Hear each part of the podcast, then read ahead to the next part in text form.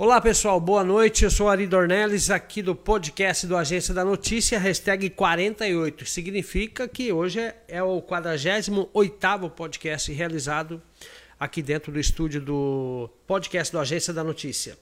E eu tenho a honra de receber aqui o nosso convidado de hoje, é o Dr. Bira Capuzzo. Ele é advogado, empresário, produtor rural e presidente do Sindicato dos Produtores Rurais de Confresa. Além do mais, um conhecedor da nossa história da nossa região, um historiador, uma pessoa muito dinâmica, muito gente boa, uma pessoa agradável que tem um conhecimento vasto aqui que a gente vai explorar o máximo possível hoje.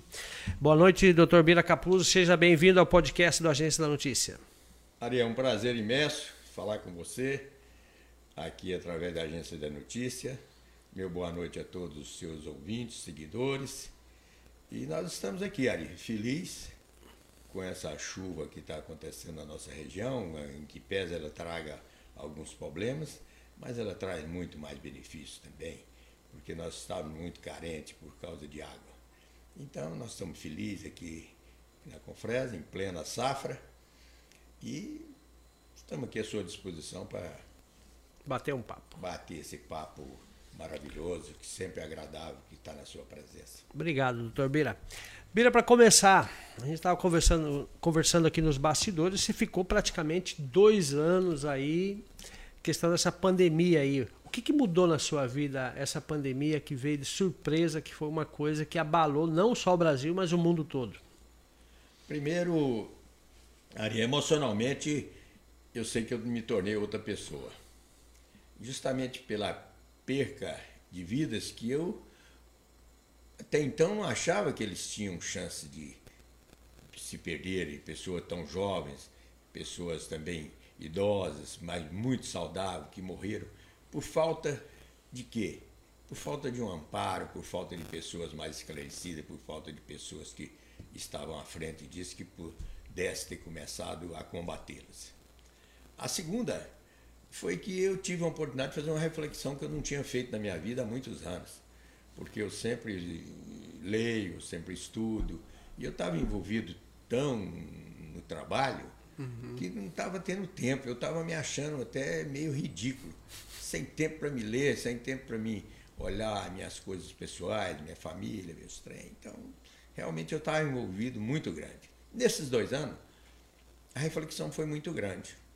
Eu sei que eu melhorei, eu sei que eu aumentei meu conhecimento, porque danei a ler novamente, que bom, né? a estudar. Foi maravilhoso, para mim pessoalmente, que estou vivo, para minha família. Graças a Deus, vários tiveram a doença, mas todos sobreviveram. Eu lamento é as famílias que teve as pessoas que faleceram, os que perderam. Esse eu fico muito triste, porque acho que poderia ser evitado. Com certeza, Bira. É, essa pandemia ela veio para mudar a história de, de, todos mesmo, principalmente das crianças. É, essa questão das redes sociais com isso, né? É, cresceu muito, porque as pessoas não tinham nada. Por exemplo, você, por exemplo, gosta de ler. Mas e, e a, tipo as crianças que não poderiam frequentar a escola e tal e tal. E daí muita gente com depressão também, né? Nesse período aí, que gente que não estava preparada psicologicamente. Agora essa questão da rede social cresceu muito, né, Bira?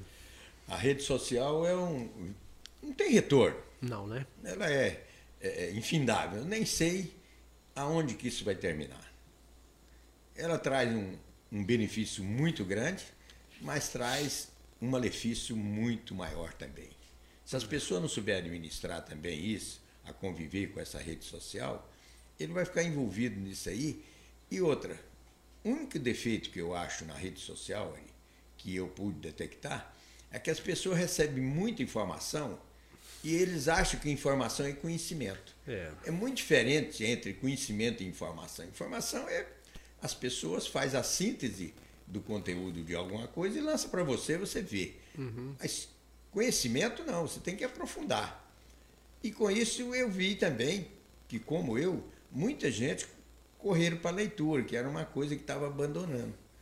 Tá? As bibliotecas voltaram a se encher, uhum. então melhorou muito esse aspecto.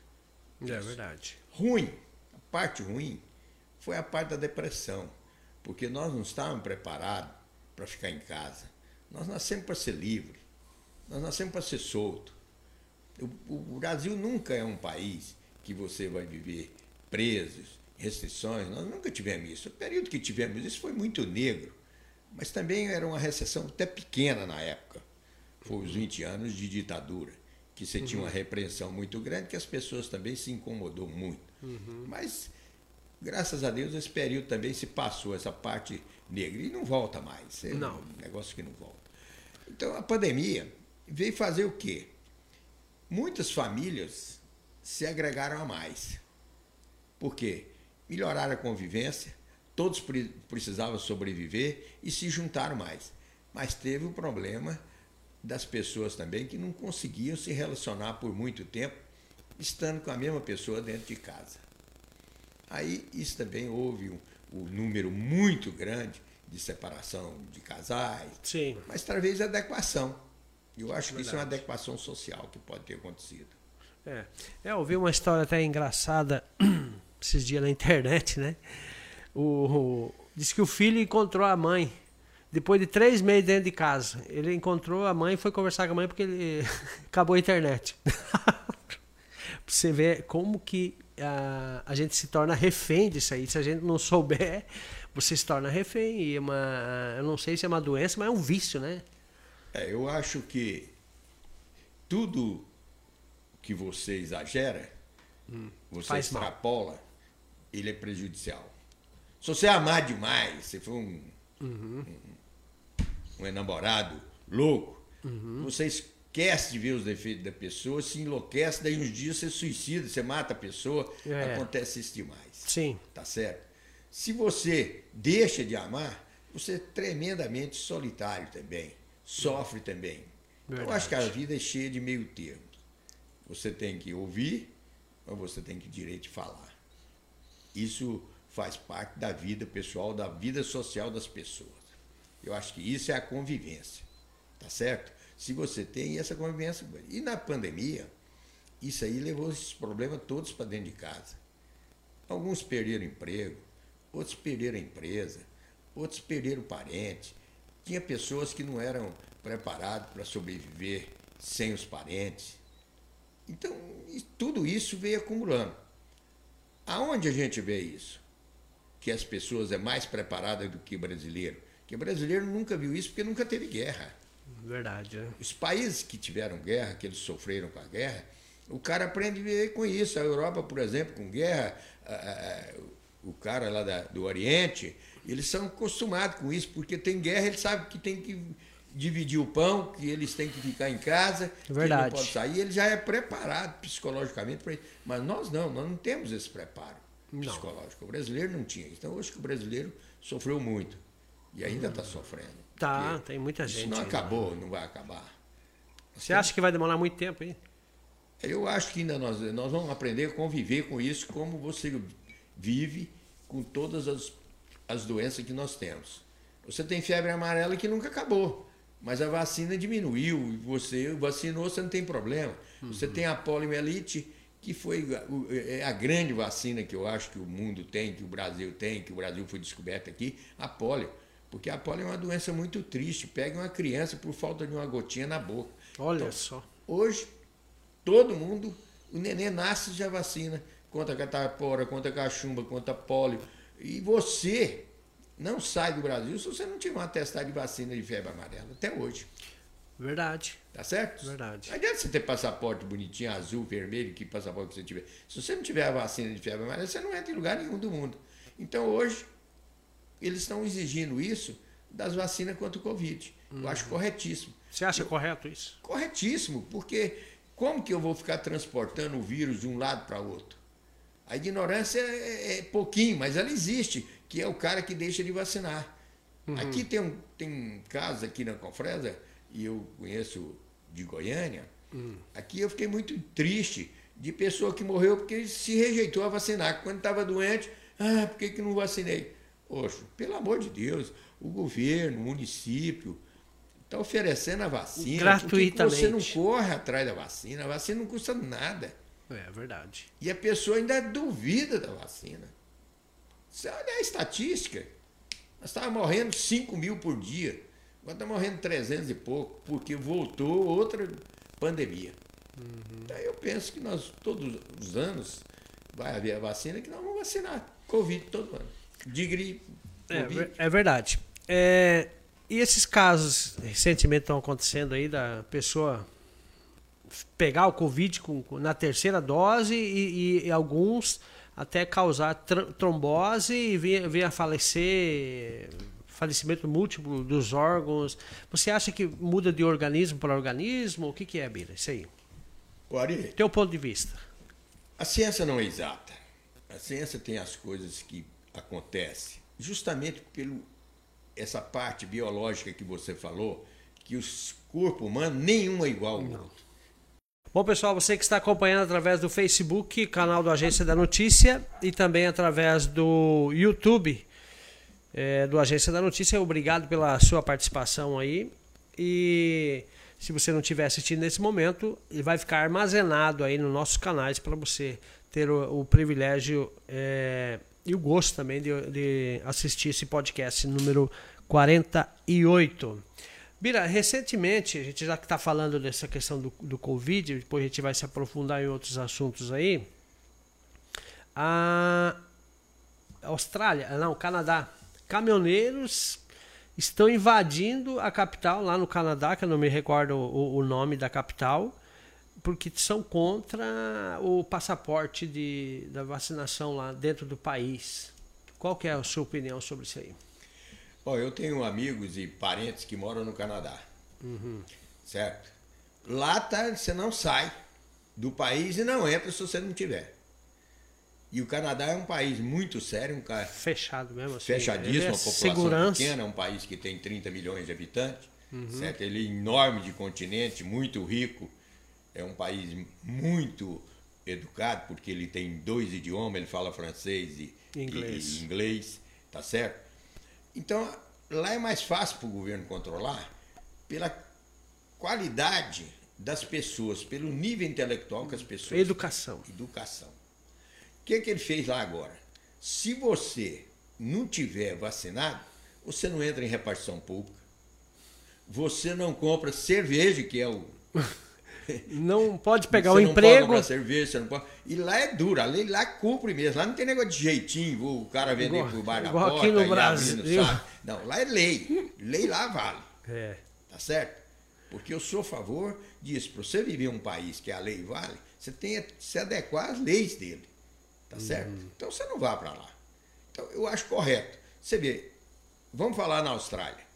Um cidadão, rapaz, que é, é pentacampeão, não sei, uma, uma celebridade no tênis, uhum. vai entrar mentindo num país igual a Austrália, que ele, ele não vacina, que ele não é vacina. Rapaz, a Austrália deu uma demonstração para ele o que, que é seriedade. Ó, se você não tiver o atestado de vacina, você não precisa vir jogar o tênis aqui, não. Eu sou a maior celebridade. Você pode ser o maior de quando você quiser, mas aqui você não desce aqui. Foi deportado. Tem as leis lá para isso, né? Aquilo é um vexame para o cidadão que é é, é, é, é, referência uhum. no esporte. É um exemplo, né? Ele devia dar exemplo. Tá certo? Verdade. Depois vê ele tava falsificando assinatura de vacina. Ei, que rolo caramba. Tá certo? Entendi. Então o cara saiu altamente desmoralizado. Eu acho que o Canadá está cumprindo a lei, correto. Como está cumprindo também a Europa com essa pandemia agora, que eles têm lá é, é, o toque de recolher estão exigindo a vacina, não vai entrar mesmo em nada, você não vai andar mais se você não tiver esse atestadozinho de vacina. Uhum. Acho extremamente correto, porque se você não entra em qualquer país que você não precise de visto, mas se você não tiver uhum. um atestado de vacina amarela contra a febre amarela, você não entra, até uhum. hoje. Eu tive no México dois anos atrás, uhum. no Panamá, por lá, andando. Primeira coisa que pega, testar de vacina, febre amarela. Tem. Quer passaporte, olha para você não. Aqui passaporte você entra. De boa. Você não precisa de visto. Mas o atestado de febre amarela você precisa. Então eu acho que o que, que, tem? Nós vamos é. carregar o atestadozinho de Covid também. Você acha que o Brasil está preparado para seguir essas leis aí? Ou o brasileiro. O, o, O Ari, lamentavelmente, nós tínhamos que ter exemplo da cúpula do país. O exemplo tinha que partir do grande comandante do país. Mas ele não tem cultura, ele não tem preparo, ele despreparou, uhum. ele não sei por que cargas d'água tem uma loucura na cabeça, tem qualquer problema pessoal, porque eu, como presidente de um país, me negar de comprar vacina para salvar meu povo, para ficar brigando picuinhas políticas que eles tratam com os outros. Não, primeiro meu povo. Você é presidente do, do país, rapaz. Isso aqui é a sexta potência do mundo com 240 milhões de pessoas. Você tem que ter responsabilidade para isso. Isso aqui não é brincadeira da sua casa. Não. Na sua casa você cria o problema que você quiser. Só que eu acho que são as pessoas que não vacinam são mais covardes ainda. Por quê? Eles não vacinam, mas na hora que adoece, eles correm para a rede pública. Ah, porque o tratamento. Mas o pessoal não vacina do medo, Bira. De medo de nada. Mas... Não existe medo. Você acha que vou, eu vou largar de acompanhar países como a Alemanha, a Holanda, a Inglaterra, a França, para ir acompanhar um cara que não conhece nada? Que você lança um, eu não vou vacinar, um cara porque tem ideologia é, é, é cristã, ah, não vacina. Está morrendo tudo. Os que não vacinou ficou sem graça, porque nós já estamos atingindo aí, parece que 76% já de todo mundo com a primeira dose. Uhum. A hora que nós atingimos 90%, você vê que esse, esse índice vai caindo. Tá certo? E só através da vacina, está provado aí, os gráficos aí, ninguém mente em gráfico, não, ninguém quer mentir que morreu e sarou nada, não. Uhum. A pessoa quer eliminar o problema. E a grande covardia do mundo, Ari, é os países ricos não levar a vacina para os países pobres. Isso que eu fico triste. É. Estados Unidos, por exemplo. Dá prioridade para eles, né? Sobra vacina e não tem coragem de mandar vacinar na FAF. Tá, mas o Brasil parece que está no ranking que é o que mais vacinou, inclusive mais que nos Estados Unidos, né? Tu sabe desse ranking aí? Exatamente. É um dos países que mais vacinou no Você mundo. Você sabe por quê? Porque eu tenho que parabenizar os governadores e os prefeitos. Uhum. E outra, pela organização que nós já tínhamos aqui, que os outros países não tinham. Os países não têm o SUS. Nós já tínhamos aqui, pelas é, campanhas é que nós epidêmicas que já aconteceram no país, nós já tínhamos organizado. O nosso povo, a, ah, a tá saúde, preparado, né? são preparados para vacinar. É. São preparados. Você vê essas UPAs, os Sim. prefeitos, isso aí vacina, os meninos são preparados.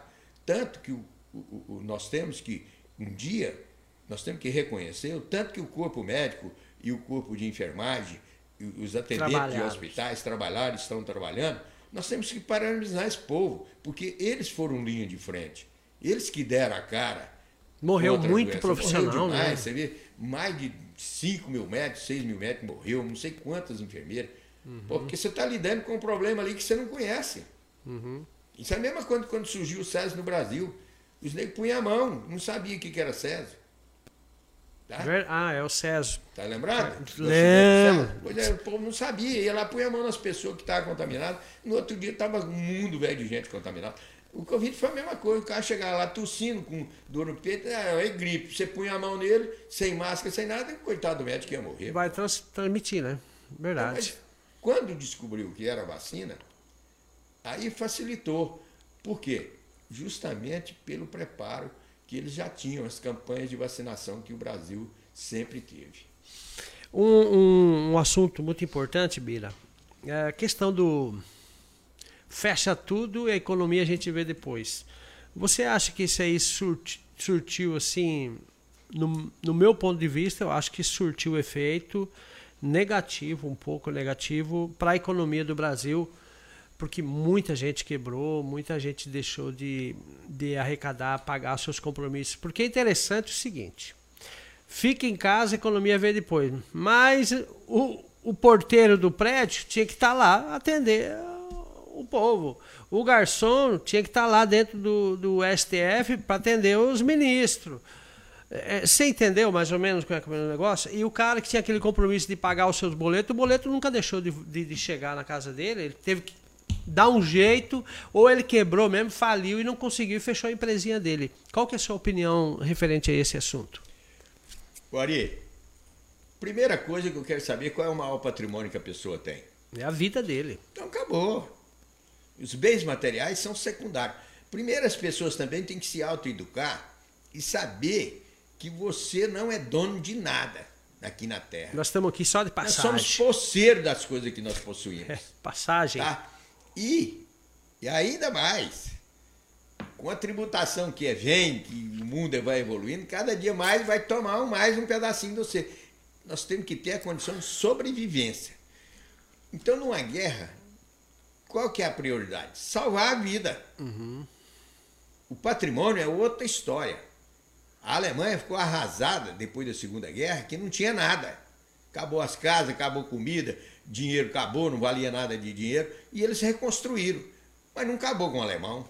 Se tivesse acabado com o alemão, não tinha feito a Alemanha forte igual é, o país mais forte do mundo. Verdade. Então, como que se. Qual a, a posição que você tomava? Entre o patrimônio ou a vida? Ou a vida. Vamos pela vida. Salvar as pessoas. Depois nós vamos ver como é que nós vamos resolver o problema do patrimônio. Equacionar isso, eu acho que está sendo equacionado agora. Meia medida. Ó, ninguém sabia que tinha que usar máscara, nós não sabia que tinha que usar álcool, Já. nós não sabia que tinha que ficar longe um do outro, uhum. tá? evitar aglomeração. Sim. As, foram testando várias modalidades até chegar num, num comum. As comunidades que não, não se fecharam, tá aí o histórico. O Rio de Janeiro está em caos. Não tem vaga mais de novo. Tudo lotado. A sorte é que essa, essa cepa agora, ela é engraçada. Ela te prejudica, mas ela não te mata. Pois é, Quem ela tá dá vacinado. uma gripe, né? Parece. É, te dá uma fraqueza, ela te deixa uma sequela. Muitos que passaram por isso ficam sequelados. Um perde o paladar, o outro perde a memória, o outro fica com as pernas que ruim para andar. Uhum. Sempre fica uma sequela até você recuperar. E, e essa sequela é problemática, porque depende de fisioterapia, depende de psiquiatra, depende de um monte de coisa para você voltar a ser um, uma pessoa normal. Uhum. Então, todas as medidas ali que tomaram foram buscando melhorar. Ninguém tomou uma medida com interesse de prejudicar. Não, claro, com certeza. E essas famílias carentes que mais sofreram, né, Bira? Que o cara era proibido de trabalhar e ele tinha três, quatro filhos para sustentar. Você acha que esse auxílio emergencial veio numa boa, boa hora para essas famílias, apesar que muita gente pegou esse, esse auxílio emergencial sem precisar, né? Bom, isso aí, Ari, o auxílio emergencial, ele é muito grande. No meio disso aí, tem a turma da falcatrua, que você está atendendo aí 18 milhões de pessoas. Então tem um milhão de pessoas que é malandro. Uhum que recebe sem querer, mas você não pode contar, quem faz uma medida do governo, você não pode contar com as pessoas que vai ser malandro, você vai encontrar no caminho, você tem que contar os que você vai beneficiar. Sim. Os malandros você vai eliminando depois. É, verdade. Tá? Eu acho que foi uma maravilha. Uhum. Eu acho que ele tem que continuar. Você está entendendo? Sim. Tem que continuar até essa economia nossa começar a voltar. Dá uma reagida. Quando a economia? Ninguém quer receber isso. Não. Ninguém quer. O cara quer receber o salário dele no fim do mês. Trabalhando. Ele pegar a esposa dele ir no supermercado e comprar, ele ir na feira e comprar os trem dele com o dinheiro dele pelo serviço uhum. dele. Tá certo? O trabalhador não tem essa malandragem. Agora, o que tem é que nós voltar o país a crescer com pessoas sérias, para nós fazer um projeto de governo que aqui volta a economia a crescer. Com Porque, certeza. E revogar a lei do Gerson. enquanto você não revogar a lei do Gerson, a vida não continua. Que é eu tô bem, o resto se foda. Ah, é verdade. Tá? Eu olho para mim, o resto que se vira. É, essa lei tem que ser revogada. É verdade. Tá? Nós todos temos que estar bem. Com certeza.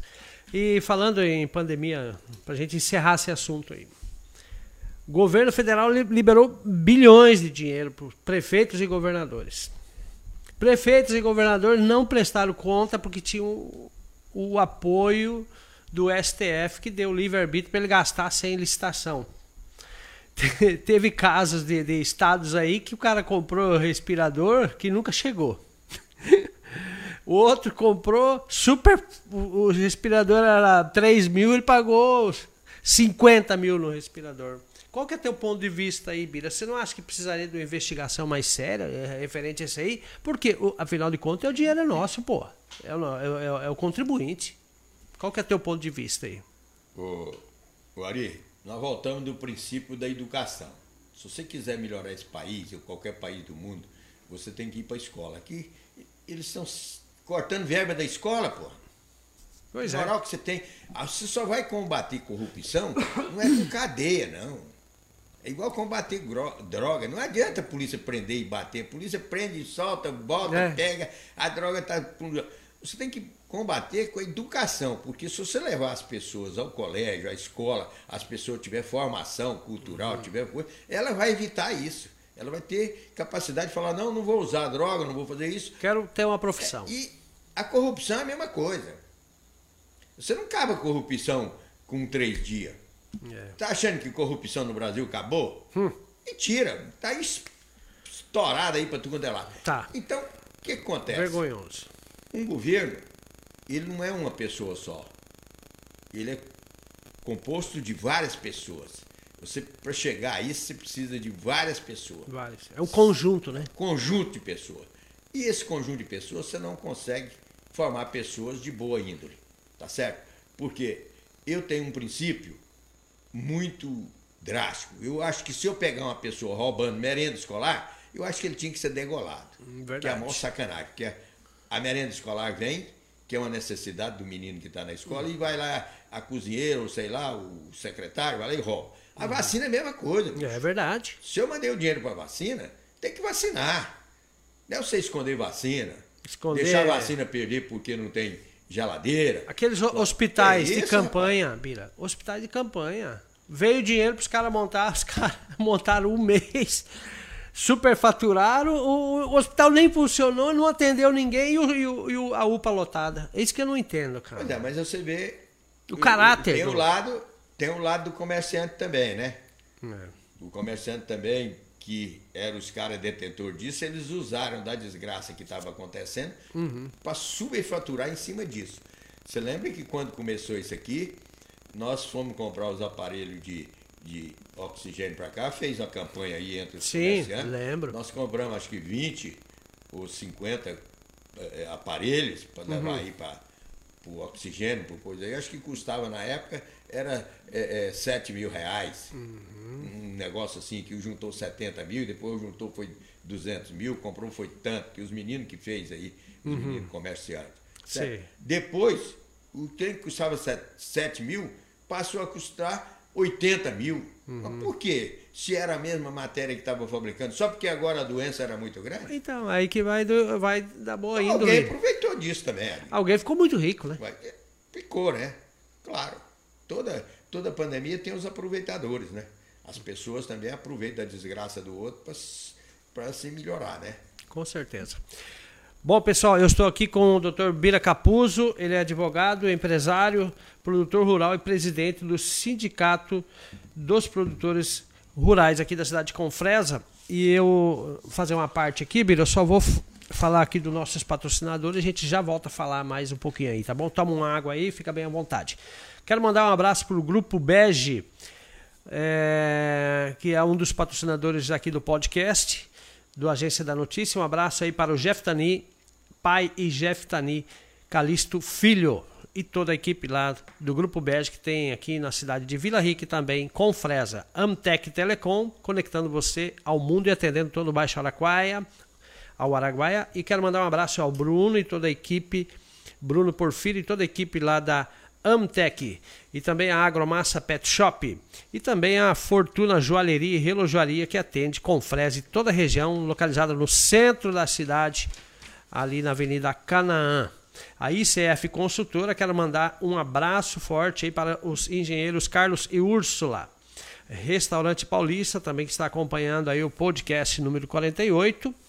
É, um abraço para o Manuel e também para a Simone e toda a equipe lá da, do Restaurante Paulista. A JBV, especialista na construção de armazéns, silos, é, armazéns graneleiros. Quero mandar um grande abraço para o João Bosco Vital, que hoje é aniversário dele, hein? Parabéns aí, João Bosco, empresário que está gerando emprego aqui na, na cidade e na região. A Multicel Celulares, que atende Confresa em toda a região. Um abraço lá para o meu amigo André e toda a sua equipe lá da, da Multicel Celulares. Também quero mandar um abraço para Top Fe- eh, Parafusos e Ferramentas em geral, próximo ao, ao Posto Bege, no centro da cidade. Quero mandar um abraço para o Gilmar e também a Maria Clara. Supermercado Campeão, campeão de preços baixos. Quero mandar um abraço para o Agton e a Charlene e toda a sua família. Drogarias Ultra Popular com duas farmácias em Confresa, uma na Avenida Brasil e outra na Centro-Oeste. O melhor preço da cidade, melhor atendimento é a Ultra Popular. Também a confeitaria Seja Feto, doce café, doce salgado, sucos, um ótimo local para você e sua família. Quero mandar um grande abraço para Caroline, ao Augusto e toda a equipe lá da farmácia e também da Seja Feto. CDI, Clínica de Diagnósticos por Imagens, conto com médicos especialistas para você e sua família. Um abraço para o Dr. Silvio é, e toda a equipe lá da CDI é a 7 Agroindustrial, 77 Agroindustrial, venda de farelo de soja e óleo de soja. Também ração para bovinos e corte de leites equinos e aves. E a gente não para por aí, tem mais aqui, já estou terminando aí, tá, Bira? Bastante patrocinador, né, Bira? Graças a Deus. Com certeza. É, quero mandar um grande abraço para o empresário Hernando Cardoso e toda a família e toda a equipe lá da 77 Agroindustrial. Dilma Dona Sorveteria. Lembrando que a Dilma Dona Sorveteria é um centro de distribuição de sorvete. Se você tem interesse em colocar um distribuidor ou ser um representante da sorvetes Dilma Dona, vale a pena você dar uma, uma conferida aqui, falar com a, a empresária Jarina e também o empresário Simonides Santiago. O telefone aí para maior informação é 3564 66, né? 3564 2221. Segura Segurança Eletrônica. Um abraço lá para o Júnior e o Ricardo. KLM Fort Center, loja em Confresa, Porto Alegre do Norte, Vila Rica e também Santana do Araguaia. A KLM tem mais de 20 mil itens cadastrados. Quero mandar um grande abraço forte para o meu amigo, o empresário Cleibson e toda a sua família e toda a sua equipe lá da KLM Fort Center. A Constru Casa Materiais de Construção, do Bruto ao Acabamento, quero mandar um grande abraço para o Gleibson e a Marinei Silvenance e toda a equipe. Lab Clean, Laboratório de Análises Clínicos, mandar um grande abraço para Simone e toda a sua equipe. A MA Carnes Prêmios, que você encontra uma grande variedade de carnes, desde frutos do mar, carne de jacaré até mesmo as mais incomuns, como carne de rã. Quero mandar um grande abraço para os empresários Márcio e Alessandra, que são os proprietários da MA Carnes. Encerramos por aqui os nossos parceiros aqui. Doutor Bira Capuzzo, é, recentemente aí, essa questão da BR-58, movimentação, empresários foram para Brasília, parlamentares sentaram, discutiram. Qual que é a, a, a, sua posição aí? Você já conhece a nossa história aqui, você já está aqui há mais de 20 anos, né? É, Exatamente. Mais de 20 anos. Você conhece bem essa região aqui. Onde que está sendo o empecilho aí? O que, que poderia ser feito, no seu ponto de vista aí? BR-158. A 158, é, uns três anos atrás, nós tivemos uma, uma reunião com o Tarcísio, esse ministro Tarcísio, em Brasília. Ministro, Nós sim. fomos aqui. Ministro do Transporte. E cinco deputados federal, foram os presidentes do sindicato aqui do Vale do Araguaia, tudo. Tinha mais o pessoal do Pará. E fomos numa reunião com ele. Lá em Brasília? Brasília, sentado na mesa com ele lá, todo mundo lá e ele na cabeceira da mesa. É um 5-8. O Tarcísio é o cara que conhece até as pedras de 158. Porque ele tem ele tem mais de 12 anos que ele está lá no ministério. Tá? Então ele conhece o problema da 158 na mão. Ele conhece total. E o que que acontece aí, Ari? O que acontece aí, Ari, é um desprezo, tá? Uma influência política muito grande tem a parte do Mato Grosso, que tem político aqui que trabalha contra o 58, que deseja que ela continue sem o asfalto, porque tem os interesses deles aí para fazer a manutenção dessa rodovia. E ainda tem a força política que o Mato Grosso é dividido de dois lados. É a turma da 163 e a turma do 158. Nós não temos força igual eles. Não temos voto. Não, nós não temos força. Representante. É, é, é, na produção. Tá certo? A 163 carrega todo a renda do Mato Grosso para lá. O agronegócio. Tudo forte. Lá. Fortíssimo. Lá elege os governadores, lá elege os deputados, lá elege todo mundo pelo capital. E Senadores. nós, e nós aqui da 158 é desprezado. Tá certo? A má vontade de, de, de, de presidente, de, de tudo, é muito grande, porque nós só fomos ver o assalto que chegou no Alô Brasil quando o Lula estava no governo. Uhum. Depois dele não fizeram um palmo de assalto naquilo ali. Nada. Não tem projeto, não tem licença. Ponte. Nada. Não tem mais nada. Eles... Então isso aí é um, um, descaso, uma vergonha isso aí, que ficou parado aí. Uhum. Tá certo? Nunca vai fazer pelo traçado original. O, traça, o traçado original. Esquece isso. Por quê? Problema indígena ali? Não tem nada ONG. de índio. Você, índio lá é 40 quilômetros, você tem 120. Por que, que você não fez 40 de cada lado e ficou com um problema só de 40? Verdade. Não tem nada a ver. Os, os 40 quilômetros dentro do Rumão, o Rumão vai impedir que faz asfalto? Não, ele Rumão, quer que faz. Lá do. Todo mundo quer que faz, todo mundo briga, dá cascalho, dá, abre a cerca, faz o que quiser. Não fez porque não quis. Se quisesse, você chegava aos 40 de cada lado. Ficava só 40 com problema.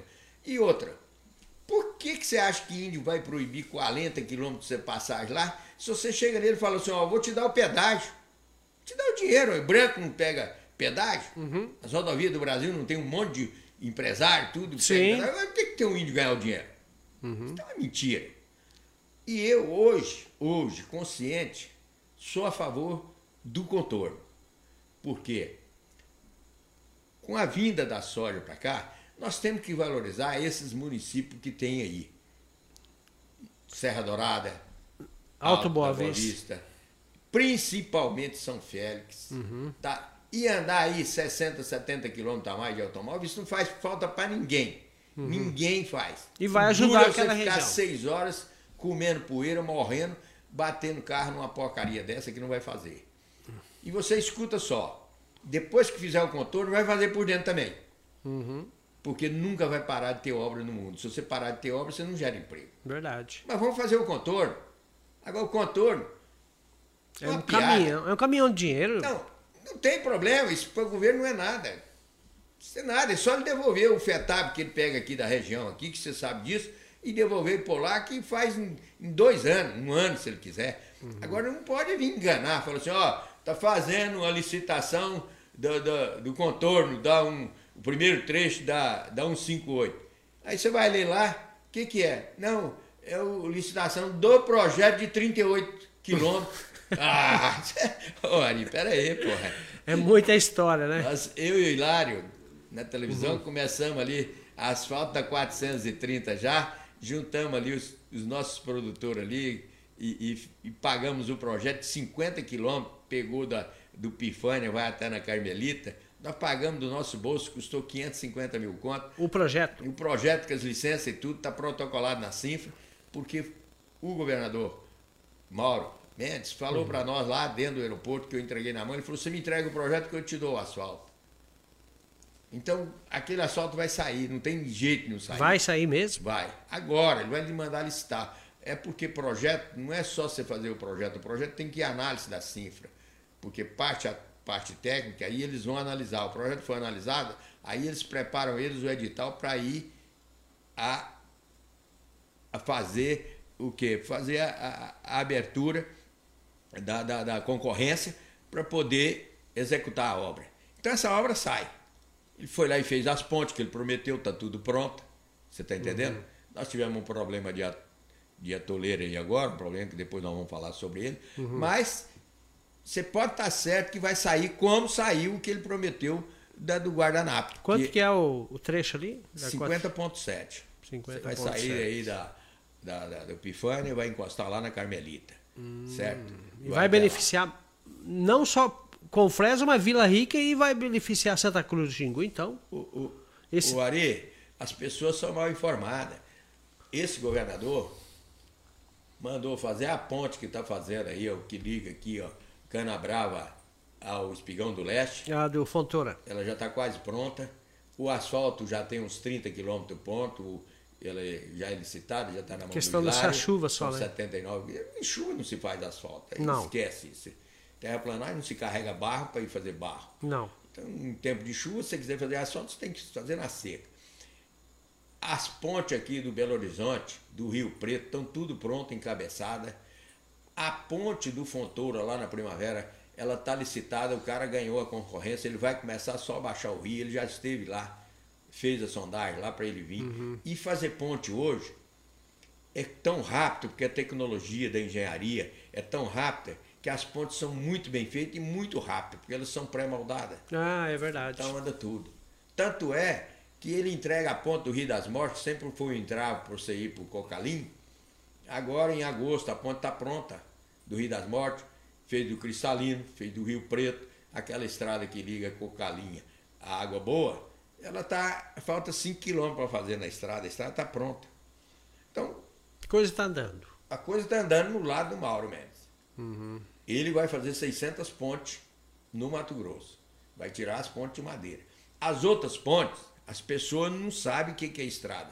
São três tipos de estrada: municipal, estadual e federal. Uhum. Tá? BR, MT e, municipal. e municipal.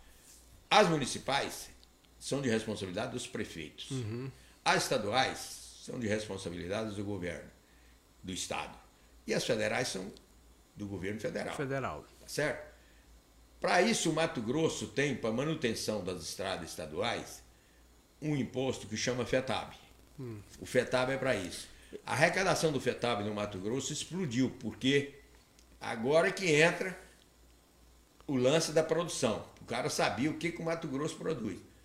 O Mato Grosso planta 10 milhões de hectares. Esse ano deve pular para 12 milhões de hectares. Tá? E qual que é a região que está crescendo ou vai crescer do seu ponto de vista? Mais o Vale do Araguaia. O Vale do Araguaia é melhor do que o 63. E eu vou te dar um dado aqui agora, uhum, que eu queria isso. falar isso para você, para você ver Perfeito. Que, que coisa maravilhosa. Eu tenho aqui em mãos um dado que diz o seguinte: as 50 maiores cidades produtoras do Brasil. Você sabe o que acontece? Tem hum. 27 27 de 50 que é do Mato Grosso. Todo o Brasil. Nossa, o Brasil é enorme. São Paulo, você tem São Paulo, você tem Paraná, Pará, você tem Rio Grande Pará. do Sul.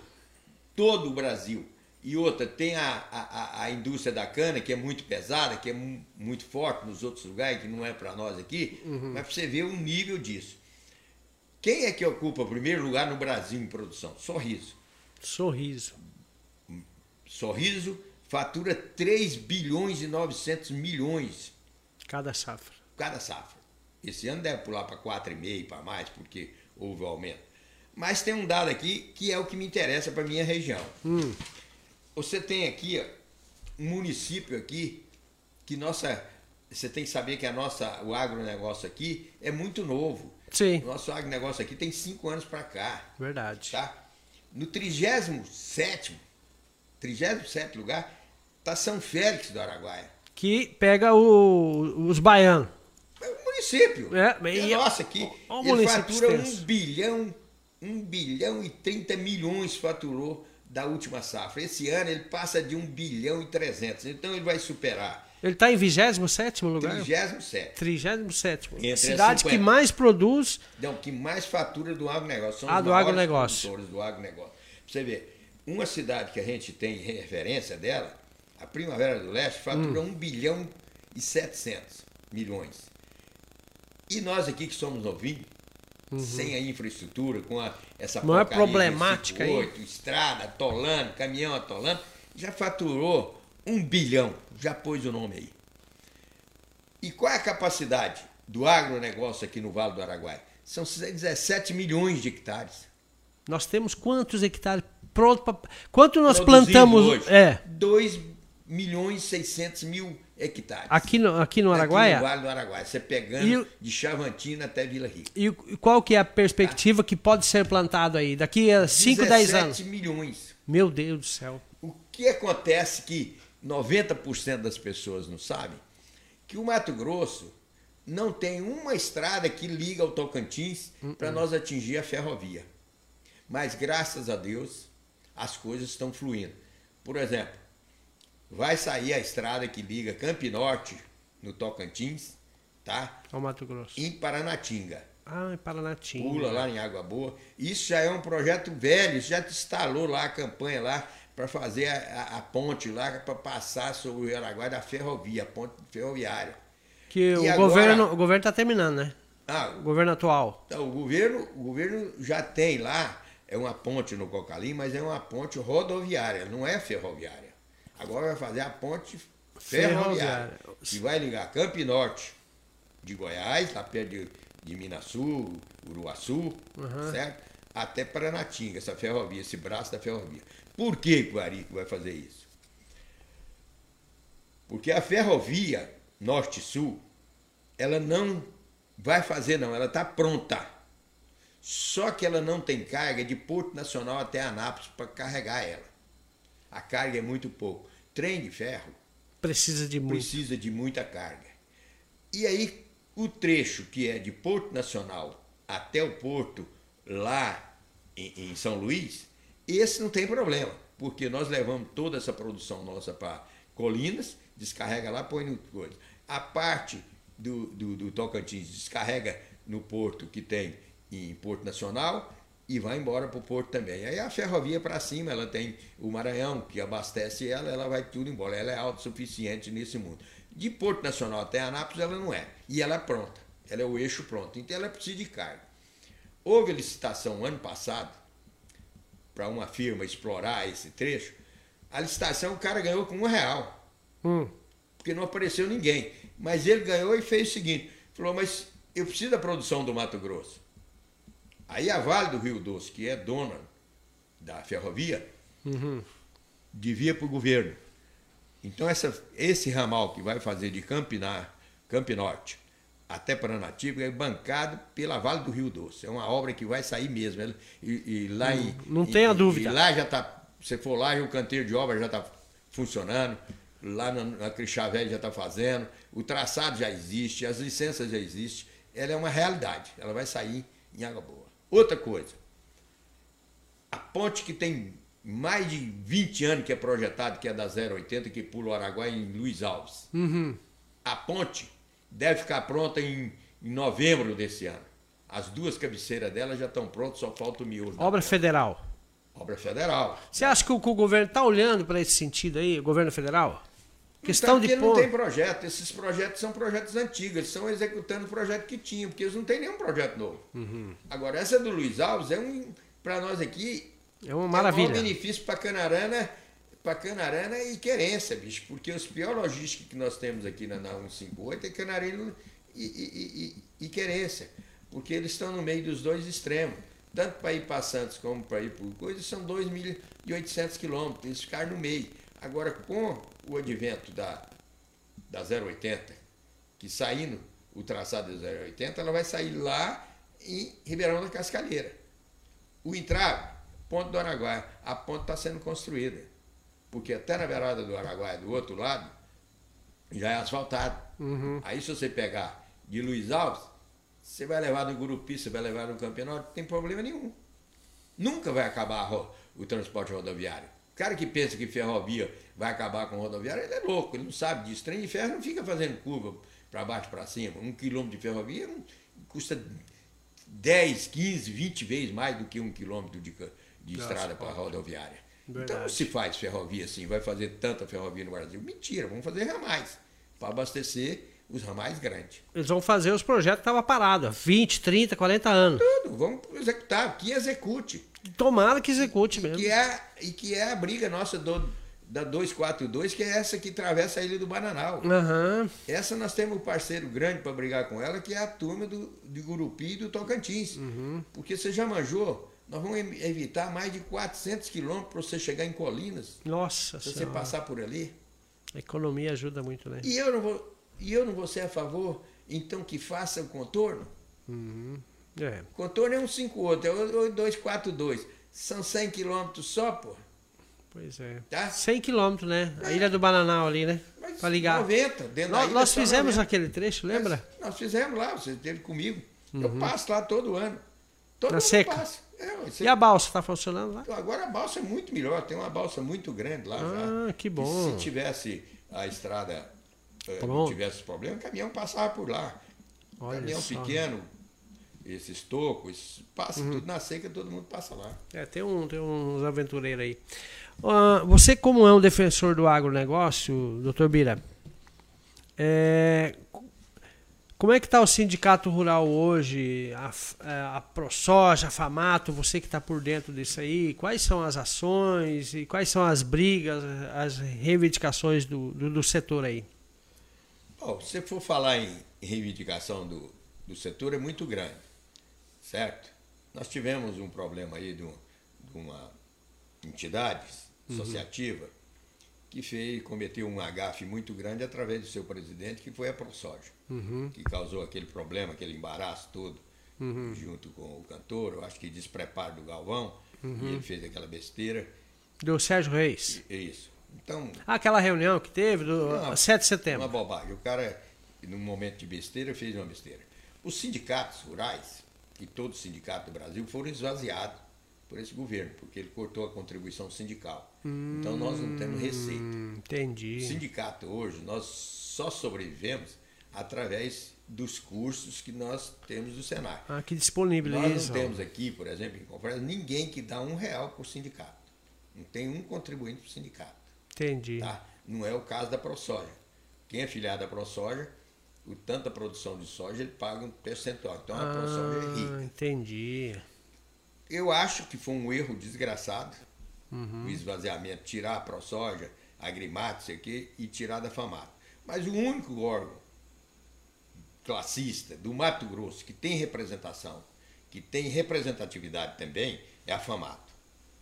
Por quê? Pela dimensão do agronegócio e a potência que é o agronegócio dentro do Mato Grosso. Então a FAMATO tem representatividade, porque ela está ligada à CNA e está ligada, então, todos uhum. a esses setores. Tem uma força muito grande. Temos várias campanhas dentro da FAMATO que têm repercutido. Eu vou levar um problema na FAMAT, que não é um problema novo. Hum. Agora, no dia 21, nós vamos ter uma reunião na FAMAT, eu vou levar o problema lá em Cuiabá. para o presidente lá em Cuiabá, que é o problema que nós temos do CAR entre SEMA e IBAMA. Uhum. Esses dois órgãos, no tempo do Fávoro, fez um acordo que o CAR, a informação do CAR de um passava para o outro, e assim eles aceitavam e despachava o carro. Foi uma maneira, um acordo que o Fábio tinha feito, que você agilizava o carro. Uhum. Agora o que está acontecendo? Está havendo um entrave, um desencontro. Um não aceita a informação do outro. E não despacha o carro. Quem fica prejudicado é o produtor, pô, porque sem o cara ele não vai. E o banco, o banco, o banco não gosta de pôr a mão dele em nada, para ajudar nada, o banco só aceita o carro se for o Caixa Federal. Ai, ai, ai. Aí, e aí? o Estadual cria impasse por causa de picuinha entre funcionários públicos. Um é funcionário do Estado, o outro é funcionário da União. Tem nada, rapaz. Tem que sentar esses dois órgãos, sentar e equacionar. Ora, nós temos que ter boa fé, rapaz. O, o que os, a SEMA informar, o IBAMA acata. O que o IBAMA informar, acata e despacha o carro.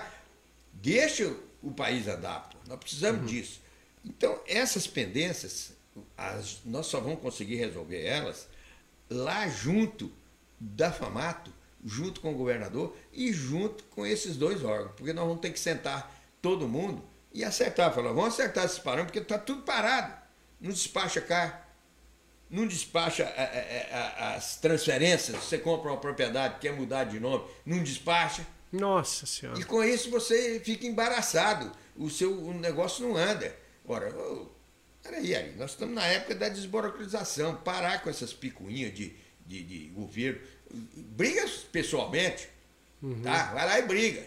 Mas as coisas que prejudicam a produção, você não pode fazer isso. Com certeza. Nós temos que parar com essas picuinhas só nós vamos conseguir isso aqui através da, da, da, diretoria da FAMAT, que tem força para ir enfrentar todo esse pessoal. É, uma dúvida, a informação que chegou para que eu tenho, assim, então, chegou para nós, é que esse governo atual, federal, é o que mais liberou os títulos das terras aqui na região do Araguaia. Como é que é? Como é que funciona isso aí? Como é que foi isso aí? Você bom, que acompanha. Bom, eu falo para você o seguinte. É, sou defensor do agronegócio. Mas eu sou defensor também da agricultura familiar. Do pequeno, né? Exato. Eu não, acho que não tem distinção. Claro. O pequeno precisa ser bem assistido. Nós temos aqui o maior potencial de produção nosso, não é o grande. Sempre falei isso. O maior, produ... o maior potencial da nossa produção aqui é o pequeno. E nós temos 10 mil assentados aqui. E o assentado nosso tem uma característica muito diferente fora do Brasil, fora do, do, desse, dos outros estados. Que os outros estados o cara tem 5 hectares, 10 hectares. Uhum. Aqui não, o cara tem titula 200 hectares, 150 hectares. Então já é uma pequena propriedade rural. Uhum. Tá?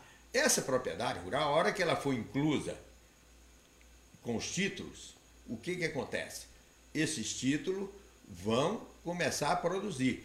Muitos deles já estão arrendando, já estão plantando soja, uhum. porque não conseguindo financiamento. Não tem jeito de você arrumar a terra, não existe mais não. terra.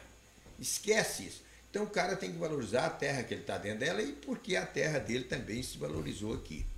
Agora, o potencial deles é muito grande, ele não sabe a força que ele tem. Se cada um desses cara aí plantar 20 hectares, em 10 mil, nós hum. temos 200 mil hectares. 200 mil hectares. Que volta a produzir. E essa produção desse é interessantinha, porque ela deságua tudo dentro da cidade. É, eles deixam é o dinheiro aqui, né? Circula o dinheiro aqui. Os títulos que faltavam, isso são processos morosos que estavam presos dentro Há 30 do, anos. do INCA. Você vê, a justiça é morosa. Então, o que acontece? Litígio por causa de terra que foi desapropriada sobre o valor da terra. Uhum. Certo? Aí eles, a Procuradoria do Mato Grosso é muito responsável por isso, que ela criou uma vara só de área rural. Afastou e esses problemas foram resolvidos. Aí com isso não tem interesse nenhum do INCRA manter terra. Ele tem que é, é, entregar os títulos às pessoas. Uhum. E esse cara passa a ser, em vez de de assentado, ele passa a ser produtor rural. Produtor. Agora ele tem acesso a financiamento. Tudo. Não é mais aquele Pronafzinho, não. Não, agora ele vai ter acesso a tudo. Só que ele tem um problema também, né, Ari? Tem que prestar conta. Porque, não, porque ele agora ele tem uma propriedade que é passivo de execução, né? Hum. A posse não era. Não era. Agora é. Outro fator importante. Questão da invasão de terra. Poceiro, tudo. Você acha que esse novo governo aí, você que defende o agronegócio, ele impôs, a, a, a, mudou um pouco aquela diretrizes que o governo da esquerda tinha antes, é, apoiando um pouco o MST, e você acha que isso aí é um, um, um, fator positivo e a questão do armamento dentro da sua propriedade, você acha que também é positivo ou é negativo aí? A sua opinião? Bom, Primeiro eu vou falar para você que invasão de terra não foi nada de esquerda ou direita que veio arrumar, não. O que arrumou foi o Código Florestal. Uhum. Demorou 10 anos para ser aprovado. E até eu parabenizo o, Nilson Leitão, uhum. que foi o grande baluarte nosso, e que o código, o, o código o, uhum. que aprovou, Sim. ele veio dar o direito de propriedade e aumentou e criar as varas especializadas que aumentaram as liminares e coisa. Invasão de terra, isso não existe, eu sou contra isso. Eu não tenho o direito de invadir terra de ninguém.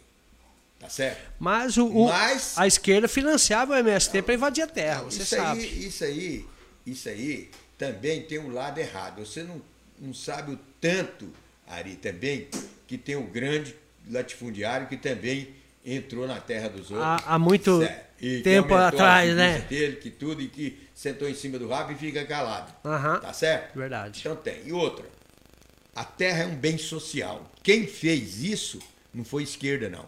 Uhum. Quem disse que a terra foi bem foi o Estatuto da Terra pela Revolução de 64. Uhum. Tá? Falou um bem social.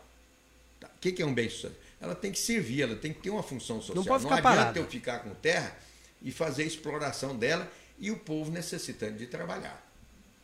Então, até isso, o código nosso, de postura, Código Civil, veio melhorando. Uhum. Com isso acabou. Não acredito mais em leva nenhuma, nenhuma, não tem possibilidade de acontecer isso mais. Esse negócio de invadir propriedade, não. Agora, propriedade improdutiva, uhum. propriedade improdutiva, quem vai tomar as, as providências Não é ninguém, não, é o governo. Uhum. Tá? Não vai precisar de movimento social para coisa. O próprio MST, governo vai né? saber. Igual o governo está fazendo é, é, é, com a moradia em São Paulo, que você vê aqueles prédios que estão abandonados, ele está desapropriando, criando moradias dignas e pondo as pessoas para morar lá. Tá certo? Isso é função do governo. Claro. Tá certo? Não é nada. Eu acho que quem vai tomar a providência é o governo. Como você tem que ter uma justiça forte para combater esse problema de, de invasão, problema de, eh, que for altamente ilegal, você tem que veio-car também Uhum. para sanear um grande problema de divisas no Brasil, porque é uma vergonha, tá certo? Eu não estou vendo nenhum poceiro invadir reserva de índio, não. Você já viu índio invadir terra dos outros? Eu nunca vi. Não. O dia que você põe um marco numa divisa do índio, nunca mais ele mexe de lá. Agora, por que, que não demarca as terras indígenas? Que covardia é essa? Tantos anos aí, ó, 1.500 anos, rapaz, não demarca as terras. Demarca as as reservas, acabou o problema, rapaz. Mas é muita reserva, Bira. Mas você demarca. Só você demarcar.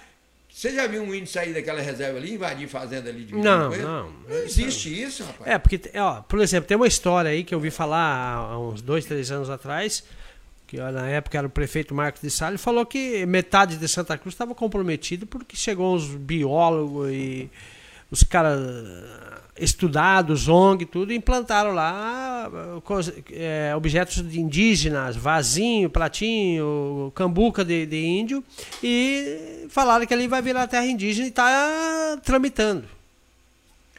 O, o, o Ari, Qual que é a sua opinião aí? o Ari, eu, eu sou pela justiça. Eu, ah, eu tenho que respeitar a lei. Tá? Eu sou pela lei. Porque se você vai viver em qualquer comunidade, qualquer lugar do mundo que você for, você tem que respeitar a lei da, daquela região que você está nela. Tá certo? Aqui tem lei. Fora da lei, eu não acredito. Se você fora da lei, eh, você é um contraventor. Não acredito. Eu nunca tive problema com terra. Nunca tive. Nunca vi. Os problemas de terra são resolvidos pelas pessoas. Agora, você já viu a cadeia de documento falso que existe no Brasil? Não foi É. o conselho que fez, não. O conselho Não. não tem advogado, não. Quem fez foi os que sabem, os ativos que fez. Quem tem a bala.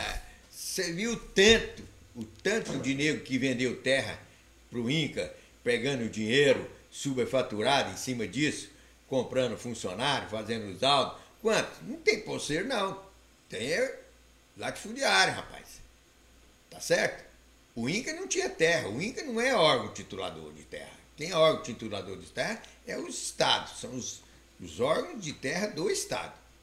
Tá certo? O INCRA desapropria, paga a desapropriação e titula as pessoas que estão tá lá, pro, programas de assentamento.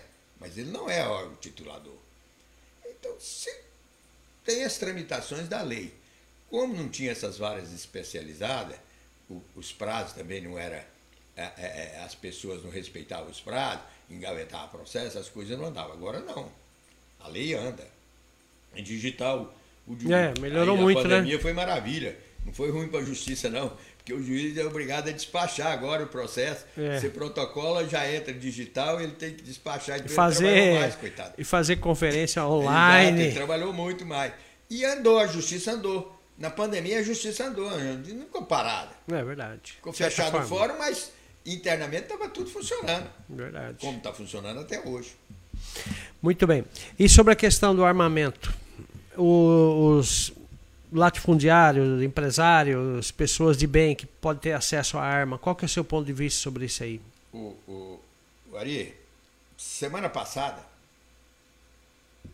tá aí no jornal para tudo ir, é, é, a Polícia Federal prendeu um desses rapazes que tira esse esse O CAR, é o- CR, aí, CR. CR, não sei o quê, para comprar arma, Aham. certo? Aí o cara tinha acho que uns 20 ou 30 CR desses e comprando fuzil e vendendo altamente legalizado. Vinha o fuzil lá, não sei da onde que ele ruma aí, sei lá como é que compra esse trem, e vendendo para o traficante. Tá? Pô, mas por que, que você pode dar o direito de uma pessoa ter 60 armas? Não, aí também não, né? Porra, Não precisa ter. então se você tiver uma arma de autodefesa, uma arma de autodefesa, parabéns. Mas você tem o direito de comprar 60, 40 armas, eh, 100 mil cartuchos por ano? Você não vai fazer revolução, pô, você não vai para a guerra. Então, tem um erro que exagerou, tá? A quantidade de arma. E claro que tem gente mal também, que usa de má fé. claro, É igual político, Mas é a né? mesma coisa, porque onde tem os bem intencionados, tem os mal intencionados. Verdade. Agora, ninguém tirou o direito de propriedade de você defender a propriedade, não. Uhum. Propriedade, toda vida, você com arma ou sem arma, você tem o direito de defender, com a faca, com o cacete, com o cachorro, você pôr morrer no gato, você pô, pulou seu quintal, você tem o direito de meter é, é, é, a sua defesa, bicho. Hum. Tá certo? Arma tem o lado positivo lado negativo. O que, que é o positivo? Primeiro, esse, essa autorização que o governo te dá de arma, ela não te dá o direito do porte de arma. Não. O cara está confundindo isso aí Exatamente. com porte de arma. Isso não é porte de arma. Não. Ela é uma arma para você ter na sua residência ou você ter ela na fazenda.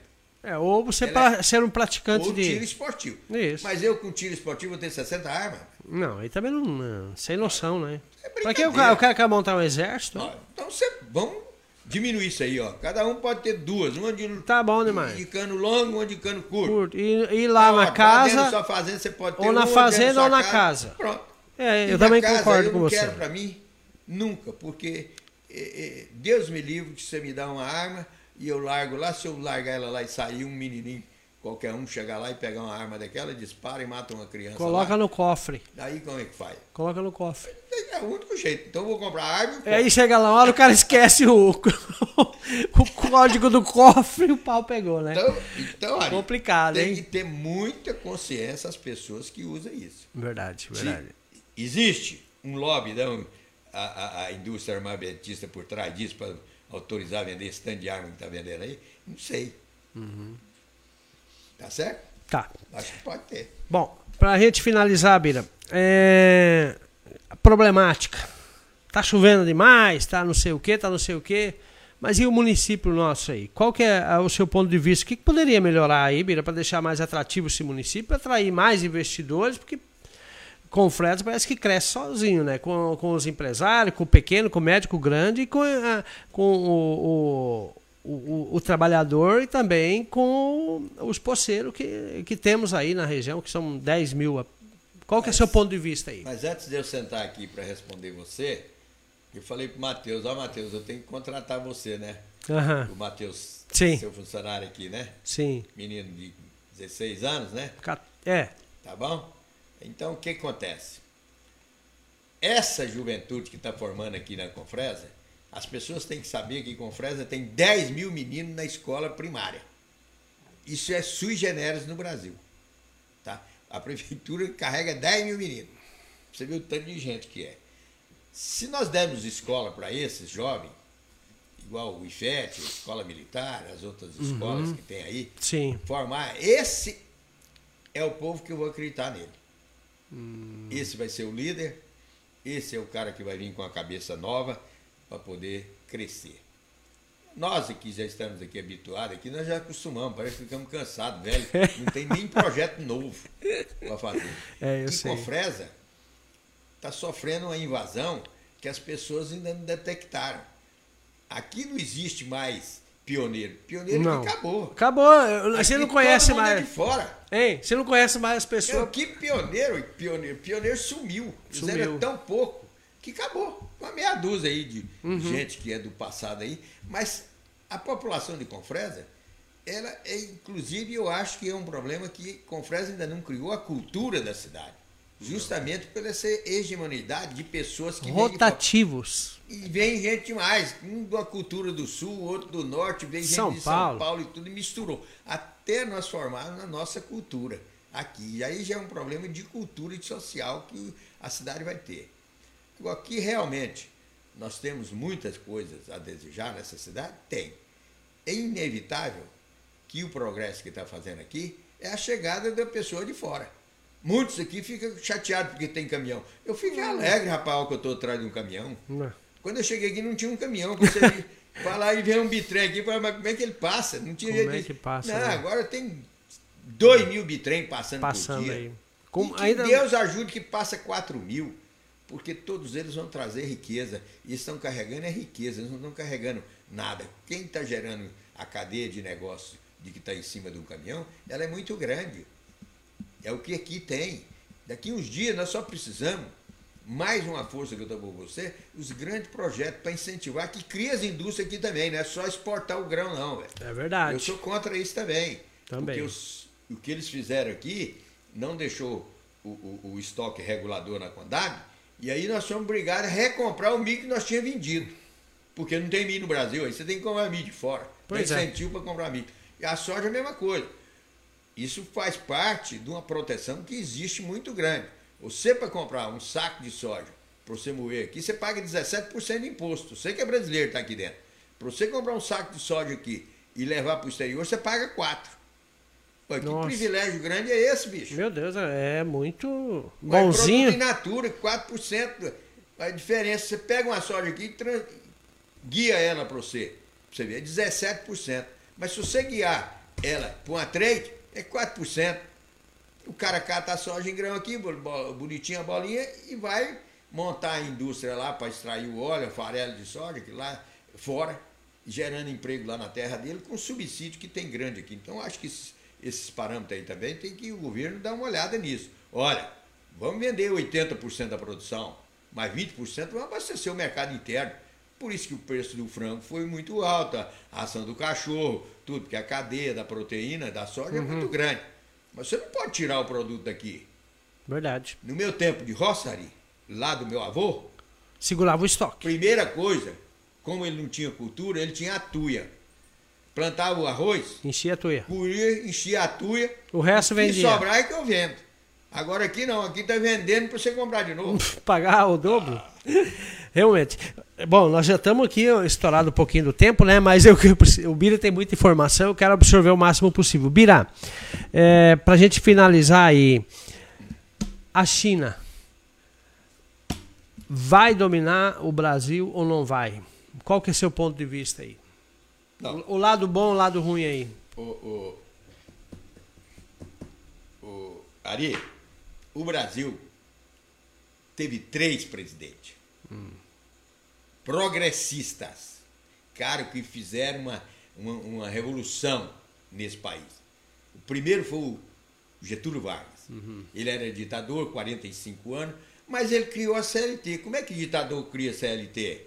Legislação trabalhista. Uhum. Foi, Foi o único presidente do Brasil, vou dar informação para você aqui também, que poucos caras, que ficou 12 dias na Ilha do Bananal, para conhecer a Ilha do Bananal. Ele ficou 12 dias aí, o Getúlio Vargas. Olha naquela só. época dele, em 1946, para conhecer o Brasil. O segundo presidente depois dele foi o Juscelino. Que o Juscelino veio e falou, ó, vou fazer Brasília. Fazer Brasília era um escândalo, rapaz. Você tirar a capital do Rio de Janeiro É. e trazer pro, pro sertão e fazer a Belém Brasília. Em cinco anos o cara fez. Oroz, Belém Brasília. Já aplicou na irrigação do Nordeste, falou, ó, vamos fazer irrigação lá, porque se pôr água lá, lá produz. Então esse cara fez uma revolução só de transformar a capital, buscar o povo da zona litorânea para o interior, você já fez um, um- um grande destaque. E o terceiro presidente foi o Lula. O Lula, você sair de um governo com 86% de aprovação, você não era vagabundo, você não fez qualquer coisa. Mas o Lula roubou demais. Roubou, mas ele pegou um PIB do Brasil que era 600 bilhão de dólares e largou com 1 trilhão e 300 bilhão.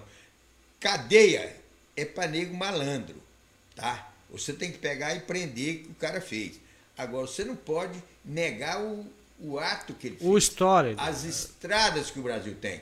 Um, um, um canal desse, esse canal que ele fez, a transposição do Rio São Francisco, 600 quilômetros de canal, rapaz. Você pega e fazer 600 quilômetros de canal, de 23 metros de largura por 8 de fundura e levar água no Nordeste? É, mas ficou parado 15 anos, né, Bira? É projeto do PT, mas quem executou foi o Bozo, o Bolsonaro. De quê? Como que você faz um canal desse em Não, anos? é, rapaz? não. fez nada. Não, Isso foi, aí- foi 15 anos parado trem aí, lá. rapaz. Foi tudo no governo dele, não tinha. Você não lembra dos padres que ficavam lá fazendo penitência, que ia morrer de fome porque ia tirar água do São Francisco, ia Francisco. Hum. Aham. Não teve nada disso. Não, tá, tá lá. O, o- Ah, a obra lá deu defeito. Claro que uma obra de engenharia desse tamanho vai dar defeito. Uhum. É 600 quilômetros carregando água, rapaz. Não, é, eu sei. eu Isso sei. tem desnível de um, de um lado para o Ah, outro. sim, verdade. Então tem. são grandes obras, as estradas. A duplicação das estradas no Brasil. Pega o programa de, de rodoviário do Brasil para você ver antigamente e, e agora, para você ver como é que foi. Foi muita coisa. Agora nós precisamos de um presidente que venha com essa solução, rapaz. Vamos voltar o país a crescer, incentivar a iniciativa privada, vamos voltar a fazer esgoto, vamos voltar a fazer pontes, fazer gerar emprego. O país precisa de emprego, Ari. Não é desemprego, não. Nós precisamos Verdade. de emprego para nós acabar que ter esse vale refeição. Isso aí vai é. acabar. O dia que nós Bolsa emprego, família, bolsa, não sei o que, não, não pode. Tá? O cara quer trabalho. Com certeza. A economia Dignidade, né? E Dignidade. Você, e você falou sobre a China. Uhum. O Brasil vai ser a China da América do Sul. Meu Deus do céu. Você temos, acha que nós vamos ser refém? Somos, é lógico que nós temos que ser o líder da América do Sul. Nós somos o maior produtor, nós somos o maior país, a maior população da América do Sul. Por que, que nós não vamos aumentar o nosso grau de amizade com todos os países sul-americanos para nós vender para eles, comprar deles, fazer a mercancia, rapaz? Tá certo? Problemas pessoais e políticos deles lá não nos interessa, interessa o problema interno nosso, tá? Você brigar com um parceiro igual a Argentina, a Argentina é um grande parceiro, você viveu lá na fronteira, rapaz. Uhum. A indústria branca do Brasil, que é geladeira e televisão, vende tudo para a Argentina. Nós temos que comprar deles também. Mas eles nos fornecem energia, Itaipu é deles também, do Paraguai. É, Paraguai. Tá certo? Verdade. E outra. Para que esses são os grandes prazeres. Nós temos que virar o, o chinês da América do Sul é o Brasil. Nós temos que dominar. Tá certo. Empreender. Crescer. Bom, pessoal, eu quero agradecer aqui, Bira Capuzzo, a sua vinda aqui. Obrigado pela sua participação. Foi muito produtivo o nosso bate-papo aqui no podcast. E espero que próxima vez a gente possa marcar novamente pra gente, porque assunto não falta aí, né, Bira? É, cada tópico desse aí nós ficaríamos horas debatendo um por um, né? Então nós fizemos um apanhado geral. Isso. E comentamos. E é maravilhoso. Sempre que tiver oportunidade de fazer esses bate-papo, seja com pessoas, com pessoas, eu estou pronto à disposição, não me nego a, a debater com ninguém. Primeiro porque eu sou democrata. Claro. E eu acho que os direitos das pessoas são iguais. Não me interessa se você é direita, esquerda. esquerda. Eu acho isso uma palhaçada, que eu acho que isso já acabou, não existe mais. É, verdade, tá? acabou. Todo mundo quer o bem do Brasil, né? É, e falava em comunismo, o país mais comunista do mundo já virou altamente capitalista, que é a Rússia. Não tem nada de comunista mais. O homem mais rico do mundo é de lá, o presidente. É. Que não é que é comunista um homem que é mais rico do mundo. Não, não, não tem, não. E aí, Bolsonaro relege ou não relege sua opinião? Acho muito difícil. Porque quem Por tem uma rejeição de 65% é muito difícil você superar isso em eleição. No meu ponto de vista, Bolsonaro não leva essa eleição se, ele, se matar ele ou roubar na, na urna eletrônica. Não tem jeito.